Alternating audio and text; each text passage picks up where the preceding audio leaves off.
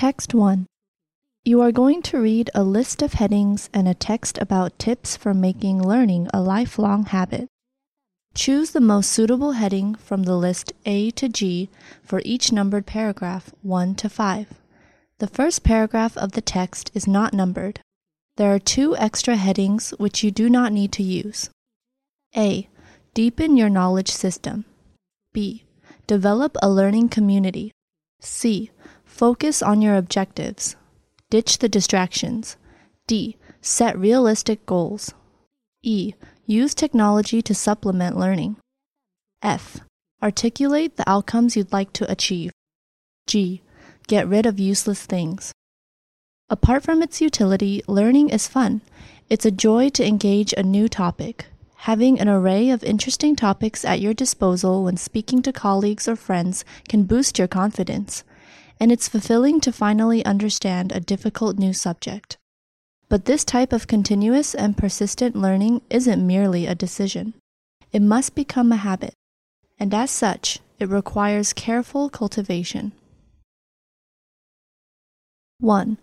In your own life, you may like to maintain a reading program that exposes you to a variety of subjects and genres with the goal of general intellectual exploration, while also digging more deeply into a few areas, including education, foreign policy, and leadership.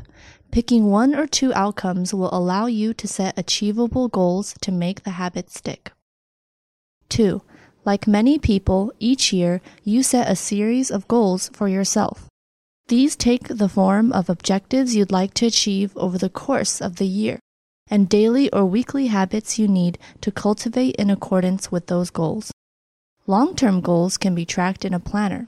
You can monitor daily or weekly habits via an app called Momentum, which allows you to quickly and simply enter completion of your habits on a daily basis and monitor adherence. These goals turn a vague desire to improve learning into a concrete set of actions. 3. Many writers join writing groups where members read and edit each other's work. For more specific goals, join an organization focused on the topics you'd like to learn. A foreign policy discussion group that meets monthly, or a woodworking group that gathers regularly. You might even consider a formal class or degree program to add depth to your exploration of a topic. These communities increase commitment and make learning more fun. 4. Multitasking and particularly technology can make the deep concentration needed for real learning difficult or impossible. Set aside dedicated time for learning and minimize interruptions. If you're taking a class or participating in a reading group, take handwritten notes, which improve retention and understanding, and leave laptops, mobile devices, and other disrupting technologies in your car or bag far out of reach. 5.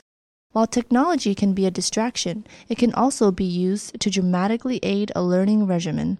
Massive open online courses, MOOCs, allow remote students to participate in community and learn from some of the world's most brilliant people. Podcasts, audiobooks, e readers, and other tools make it possible to have a book on hand almost any time. Combine these tools with apps that track your habits, and technology can be an essential component of a learning routine. We're all born with a natural curiosity. We want to learn, but the demands of work and personal life often diminish our time and will to engage that natural curiosity. Developing specific learning habits, consciously established and conscientiously cultivated, can be a route to both continued professional relevance and deep personal happiness. Words and expressions ditch, distraction disposal, fulfilling, in accordance with, set aside, dedicated, conscientiously,